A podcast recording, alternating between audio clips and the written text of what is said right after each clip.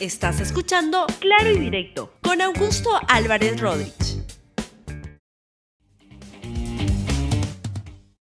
Bienvenido a Claro y Directo, un programa de LR.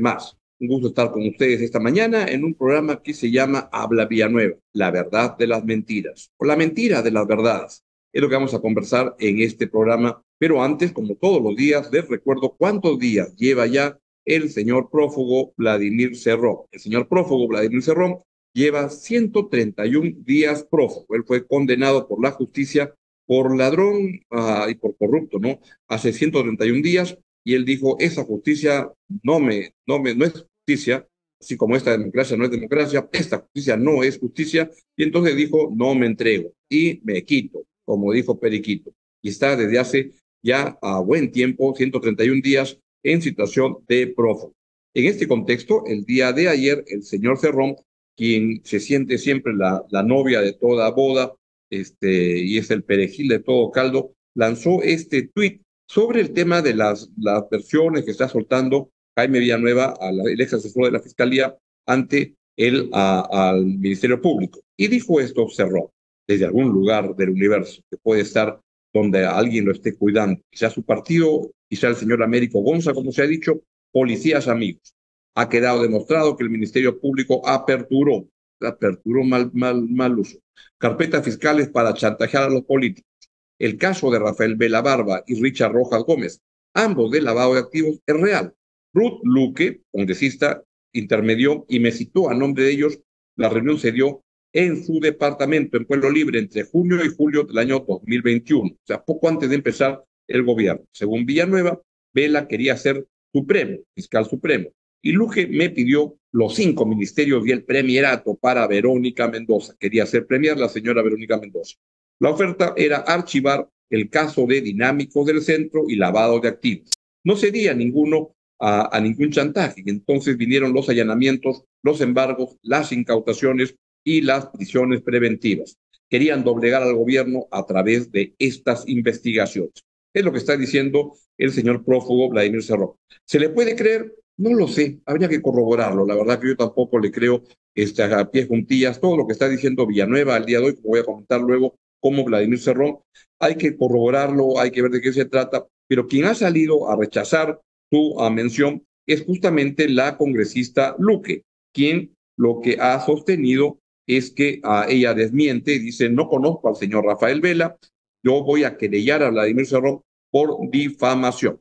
Veamos lo que dijo la señora Ruth Luque ayer en, en, en Canal, en, el programa ¿Usted sabía de Jaime Chincha o de, o, de Mario Guiberini. A ver, no recuerdo cuál fue. No. Vamos adelante. Yo, o sea, como Chincha. te vuelvo a Perfecto. decir, a Jaime, yo no conozco al señor Vela. O sea, yo no conozco, nunca he intercambiado con el señor Vela.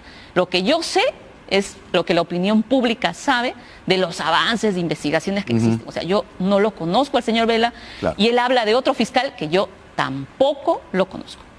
Eh, de acuerdo, sí. A ver, ¿qué acciones va a tomar entonces usted ya que está sobre lo dicho esto? sobre, sobre lo dichos, dicho ¿no? de son, son ya, fuertes, sobre ¿no? lo dicho de Sí. Cerrón de supuestamente este chantaje que él dice el 2024 yo voy a iniciar una querella Una querella. una querella ¿Por? porque está diciendo No, ¿por qué delito? Difamación, difamación. No es cierto porque está señalando que yo he querido condicionar Sí. para lograr el favorecimiento de investigaciones a nombre de fiscales. Y eso es sumamente grave. Yo no tengo ningún dominio sobre ninguna investigación. Ningún dominio. Entonces, eso yo voy a tomar una acción para defender mi honor, que es lo que a mí me corresponde. Bien, una querella a alguien que ya está condenado y prófugo es simplemente llover sobre mojado, pero por supuesto la justicia tiene derecho a, este, a, a plantear eso. Que valga en verdad, es, va a ser difícil que pueda demostrar Cerrón que eso ocurrió, porque tendría que mostrar un audio, tendría que mostrar algún documento, algo que pruebe. ¿Qué es el problema de lo que está pasando con Benavides? ¿Cómo voy a, a, a comentar luego? Pero la gran pregunta en este contexto es, ¿dónde está Cerrón? 131 días después. Y el general uh, Arriola lo que ha dicho es, y va a usted a escucharlo, en, al, en cualquier momento, errores van, errores vienen, se dará la captura de Cerrón. Escuche usted al general Arriola. ¿Cuenta con la complicidad de alguien? hacemos el trabajo y además más sofisticado y en cualquier momento errores van, errores vienen y ahí se va a producir la captura. Y así como a Artemio que se le ha puesto cadena perpetua por terrorismo, por tráfico ilícito de drogas y por lavado de activos, capturar también van a ser capturados todos los que se encuentran prófugos de la justicia. Porque esto es como, como una ley. El bien siempre triunfa sobre el mal. Pero hay algunos que se escapan, se escapan. ¿ah? El señor no se sabe dónde está, un juez supremo. Bueno, y caerá, caerá, la pera madura algún día. ¿Qué pasará con Cerrón? Vamos a ver si un día cae. Un día va, a caer sin duda. La cosa es cuántos días, meses, años. Ya lleva 131 días prófugo y libre, libre como el viento. El ambiente está muy, muy tenso, pero esta mañana se han dado a conocer noticias muy confusas, en honor a la verdad, con respecto a un allanamiento. Se está produciendo en este momento un allanamiento en una vivienda. Lo que el, único problema es que parece que el propietario de la vivienda es, uh, se apellida Benavides. Inmediatamente, muchos medios lo que han dicho es que es un allanamiento a la casa de la ex fiscal de la Nación, Patricia Benavides.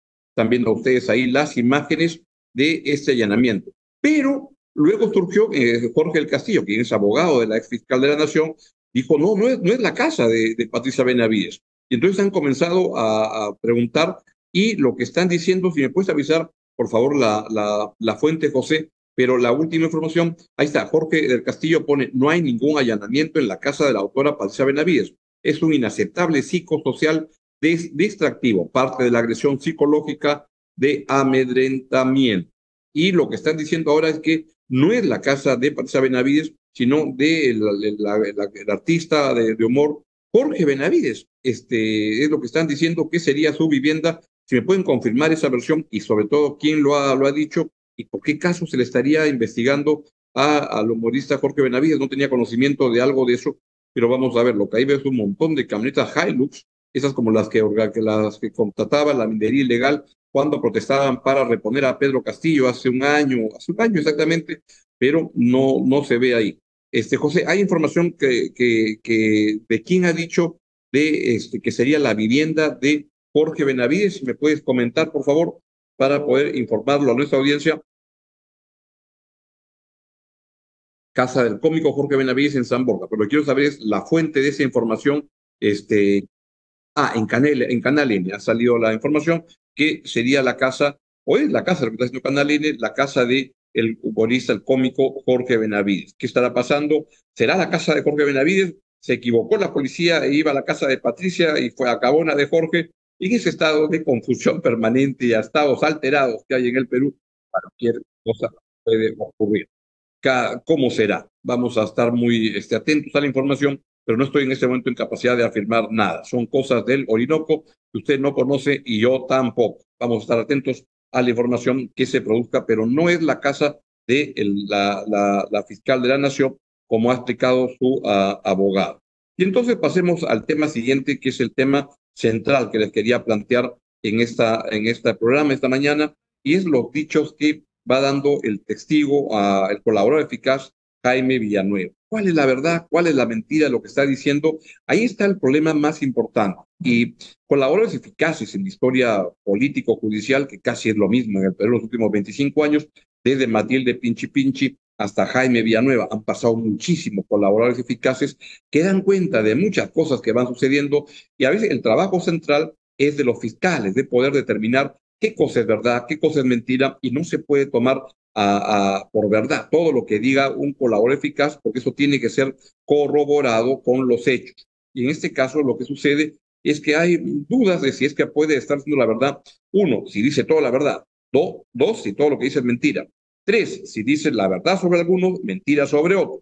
Y el otro grave problema de lo que está sucediendo, y que es el problema medular de lo que quiero comentarles, es que en honor a la verdad lo que sucede, lamentablemente, en este momento, es que cada quien quiere interpretar lo que diga Benavides a su manera.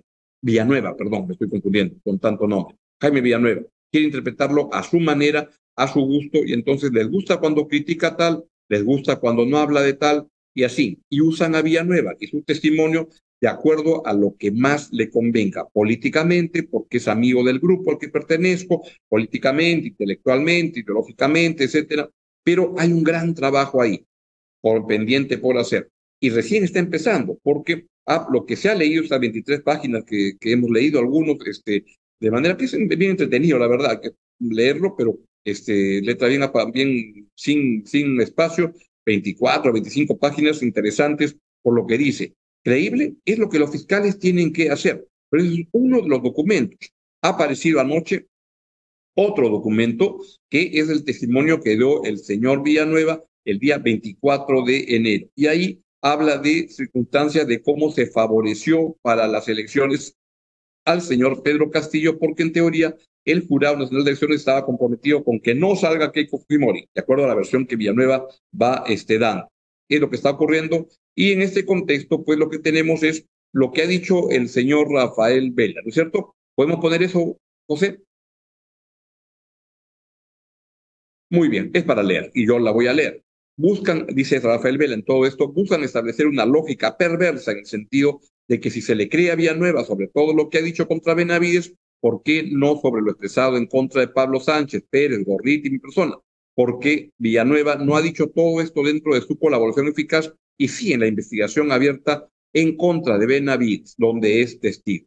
Pues la verdad que sí, es lo que uno no, no, no es difícil discernir es el trabajo que los fiscales tienen que hacer. Bien hecho. El problema es que los fiscales anticorrupción de estos tiempos, la verdad que no están a la altura de los fiscales de anticorrupción de otros tiempos. Por ejemplo, los que trabajaron los casos del fujimontesinismo hace 25 años, que eran profesionales y no, y no gente, creo que ahí está el tema de mi crítica personal, que la vengo haciendo desde hace ya unos tres años, por lo menos. Desde poco tiempo después, o un medio año después, de que tuvimos, yo le di mucho respaldo y todos le dieron mucho respaldo a los fiscales anticorrupción cuando el señor Chávez lo destituyó en una noche de Año Nuevo. Después simplemente han venido demostrando que este, lo, estaban más interesados en hacer política que en hacer justicia, lamentablemente. Y en este caso lo que tenemos es justamente el tema central que les quiero plantear en este programa es los testimonios de Villanueva. Cuando a la Villanueva hay que estar muy atento para poder encontrar la verdad de las mentiras. Seguiremos este, tratando de informarnos de ese tema para darles a conocer la información y luego la opinión, porque lamento también, eh, en la línea con lo que estoy diciendo, es que hoy día está de moda primero opinar y después informar. Y la verdad que no se está haciendo un esfuerzo por informar, simplemente por ah, opinar. Y algunos que dan a conocer información, incluso primero opinan y después informan, o ya opinan y ya ni siquiera informan. Hay que primero informarse, después opinar. Y la gente además quiere sacarle a Monteca de acuerdo a como le convenga y lee cada columna, cada comentario, cada intervención de acuerdo a lo que quiere escuchar. Yo les quiero decir, por, lo menos en mi, mi, línea acá, es que yo estoy responsable de lo que digo, no de lo que algunos quieren interesadamente uh, entender. A otro tema, las Fuerzas Armadas han declarado que van a entrar a Patás. Patás, como saben, es una región tremendamente este, complicada en este momento es una zona donde la minería ilegal ha hecho casi un territorio propio, un territorio liberado, y se han dedicado a hacer atentados, como lo que ocurrió contra Minera Poderosa hace unos dos meses y lo que sigue ocurriendo en esa zona. Y entonces esto ya este, ha generado que dos meses después del ataque donde murieron nueve trabajadores de seguridad de, Minera Poderosa, que vean cómo el nivel de, de seguridad que tienen que contratar estas empresas privadas se habla de mil, mil cien este, refuerzos de seguridad privados para poder contrarrestar lo que el Estado no está haciendo. Aparentemente el Estado quiere comenzar a hacer algo, miren, más vale tarde que nunca, y eso es lo que anunció el premier Alberto Tarola el día de ayer al final de la sesión del Consejo de Ministros. En Patás hemos visto con estupor cómo se han registrado el sabotaje a torres de alta tensión, siete torres voladas, atentados con dinamita, crecimiento descontrolado de la minería ilegal. Enfrentamos a más de 20 bandas organizadas que se mueven en torno al comercio especialmente del oro. Y lo que hemos encontrado en, en es la peor expresión respecto a lo que puede pensarse acerca de la seguridad ciudadana. Es importante precisar que en ambas situaciones, tanto el estado de emergencia de Trujillo como en Patás, quedarán suspendidas la atención de locales comerciales, eventos sociales y espectáculos desde las 00 horas hasta las 4 de la mañana, hasta controlar definitivamente a esta ola delincuencial que afecta los derechos, la vida, la paz, la tranquilidad, la integridad de los compatriotas. Bien, y eso es lo que, por eso es lo que el gobierno ha decidido entrar. ¿Cuál es el problema de fondo en todo eso? Es que lo que tiene que ver es que el gobierno, la Fuerza Armada, la Fuerza Policial, tiene que ver cómo conecta con la población en la zona. Si no logran eso, de conectarse con la población, va a ser difícil que puedan este, actuar, porque hoy día el crimen organizado y la minería informal es la principal rama, la principal área del crimen organizado más importante, incluso en facturación, facturación ilegal, digamos, que el narcotráfico. Y entonces Ahí lo que ocurre es que hoy día la minería ilegal opera en 24 de las 25 regiones del Perú y lo que tiene es que genera empleo para un millón de personas o algo así. Así la cosa es muy difícil poder este, pelear contra eso cuando es una organización que genera empleo y genera modos de vida a mucha gente y hacen de alguna manera lo que el Estado no está haciendo, que es la generación de empleo formal, legal. Eso es lo que no sucede. Vamos a ver qué es lo que pasa con esta incursión de la Fuerza Armada que no le está gustando a todos. Por ejemplo, el alcalde de Trujillo ha dicho, no basta con poner más policías en la calle, falta inteligencia. A ver, eso es terrible. Y si dejamos que siga eso en crecimiento, mañana viene la mafia colombiana, la mafia ecuatoriana, la mafia venezolana que ya está enquistada. Van a generar grandes movimientos económicos y ahí no lo va a parar absolutamente nadie. Es ahora en donde tiene que hacerse un punto de quiebre. La presidenta y los ministros tienen que tomar el toro por las asas, como se dice obviamente. Inteligencia, Jaime. No podemos seguir saliendo a buscar a quién capturar y no lo podemos procesar bien. Después nos quejamos de los jueces y los fiscales, pero si les hacemos inteligencia, le hacemos seguimiento, le hacemos escucha telefónica, la interceptación y sustanciamos bien un caso, estas bandas criminales las vamos a poder encerrar. Eso es lo que planteamos. No basta con poner más dinoes a la calle, más policías a la calle, más serenazgo a la calle, si no tiene las herramientas tecnológicas para escuchar, para hacerle seguimiento, para documentar inteligencia pues fue el alcalde de, de, Trujillo, el señor Mario Reina, que con esta posición en contra que entre la Fuerza Armada, ¿cómo se da acá? El problema es que ya se ha ido de las manos y Trujillo es una, y la libertad en general, y las provincias como Patás, es una zona donde el crimen organizado se mueve como Pedro por su casa. Estaremos muy atentos a lo que ocurre. Hay una información que es un programa en vivo, por supuesto, y que, que da cuenta de la información sobre el caso del allanamiento a la casa de una persona Benavides. Primero se dijo que era de la fiscal, de la, ex fiscal de la Nación, a, Patricia Benavides, y luego se ha dicho que era del cómico a Jorge Benavides. Y ha aparecido este tuit del colega Jesús Verde que lo que dice es lo siguiente.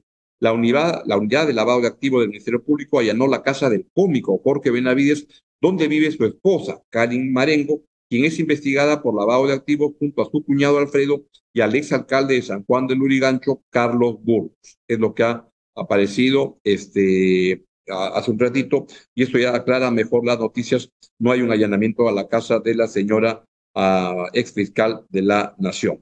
Y entonces nos movemos al otro tema, antes de ir a una entrevista muy bonita que tengo para el día de hoy y que rápidamente, pues digo que el MEF, y hay muchas protestas de los gremios, de los bodegueros, que le piden al MEF que oficialice cómo va a ser la gradualización de la elevación del impuesto selectivo al consumo. Y hay comunicados ahí que son muy, muy relevantes que este, vamos a dar cuenta y quizá tenga a, un entrevistado este, de, para que nos pueda explicar qué es lo que está pasando, pero el MEF no está actuando con transparencia de informar a, cómo va a ser esta subida del selectivo y no está generando en las redes un montón de tweets por parte de los bodegueros reclamándole al MEF que sea más transparente y que dé cuenta. Voy a, voy a usar este programa, voy a mañana quizá a, entrevistar a alguien sobre el tema, porque es muy importante para tanto bodeguero en el país. Y antes de terminar, como saben, en este programa nos gusta y nos interesa mucho la cultura y hay una, hay una comedia, hay un stand-up comedy uh, por el Día del Amor y la Amistad que este, Daniel, nuestro compañero de trabajo, está involucrado y queríamos darla a conocer y justamente tenemos como entrevistada a Liz Cuya, artista escénica, quien nos va a contar de qué se trata. Liz, encantado de tenerte en el programa. ¿Cómo estás? Hola, Augusto, muy bien, gracias por la invitación. Efectivamente, este es un show que tenemos el día de mañana y gracias por permitirnos presentarlo hoy. Por favor, ¿cómo, cómo se llama? ¿San Calentín? San Calentín, para mezclar la comedia con el humor. Igual también por ahí, si no tienen pareja, pueden asistir, no hay ningún problema, puedes ir con amigas, amigos, porque podemos hablar del amor y también del desamor. Todo el mundo ha salido por ahí con un cucaracho, con alguna bandida que quiera, quiera las penas, también lo puede hacer en el show. Si desean, pueden ir en pareja, ahí hay solteros, solteras, en parejas, así que van a haber chistes para todo el mundo. Interesante. Cuéntanos, ¿de qué se trata San Calentín? ¿Qué, qué, ¿Cómo es el stand-up? Este, qué, ¿Qué se trata? ¿Qué es lo que la gente que vaya puede, va, va a encontrar? Es un show ruleta, somos diferentes comediantes, cada uno va a hacer aproximadamente 15 minutos de rutina, además va a haber un presentador que es Yi que tiene una amplia experiencia, también entre los comediantes está Ronald Balmaceda, que ha sido eh, campeón de, ganador de un campeonato de stand-up comedy en el 2018, Juan Sánchez, que es comediante e investigador de humor, Eugenia, que de hecho es periodista, y no sé si la conocen porque en uno de los mundiales salió diciendo que había terminado con su enamorado para ir a ver al, Perú jugar en Uruguay, entonces creo que por ahí pueden reconocerla en redes. Tenemos humor de todo tipo para todo el público, así que tenemos de hecho ofertas especiales también para las personas que están viendo el programa. Más adelante quizás lo podemos mencionar, no sé cuánto tiempo tengamos. Dinos, ¿cómo los que quieran ir, dónde, cómo hacen, dónde pueden ser, dónde es la cosa, dónde compran su entrada, cómo es? Pueden adquirir las entradas en Joinus. El día de mañana es el show en Lima Gris a las 8 de la noche. Lima Gris es un restobar que queda en el centro de Lima, frente a la Plaza San Martín. O sea, más céntrico que eso no puede haber. Pueden llegar de diferentes lados, hay muchas rutas y pueden cenar, pueden tomar, pueden pasarla súper bien además del show, pueden quedarse ahí a disfrutar. Así que hay muchas opciones para, para divertirse el día de mañana con nosotros ahí. Estupendo. Entonces, ya saben, San Valentín mañana ¿Y Daniel Paredes qué hace ahí? ¿Es San, San Calentín? ¿De, qué actúa? ¿Qué, ¿Qué, va a hacer? ¿Va a ser un estándar? Daniel, Daniel está produciendo el show, él está como productor, así que él es el encargado de que todo esto salga a la luz. De hecho, eh, me dijo que había una promoción, eh, vamos a regalar dos promociones, dos por uno, a las primeras personas que nos escriban por el Instagram. Estoy como Liz Cuya o la productora es Metropolitan. Pueden escribirnos por ahí y ver quiénes se agarran esas promociones dos por uno. Magnífico, Liz pues que les vaya muy, muy bien y estaremos muy atentos a esto. Ayer ya saben, tienen una, una, una oportunidad para una opción para el Día del Amor. Bien, Liz, un gran abrazo. Liz Puya, productora artística. Muy bien. de esta manera, pues llegamos al final del, del, programa y nos vamos y lo dejamos, los dejamos con la, la excelente programación de LR, mientras nos dedicamos a leer los nuevos testimonios de AM Villanueva. Chao, chao. Gracias por escuchar Claro y Directo con Augusto Álvarez Rodríguez. Suscríbete para que disfrutes más contenidos.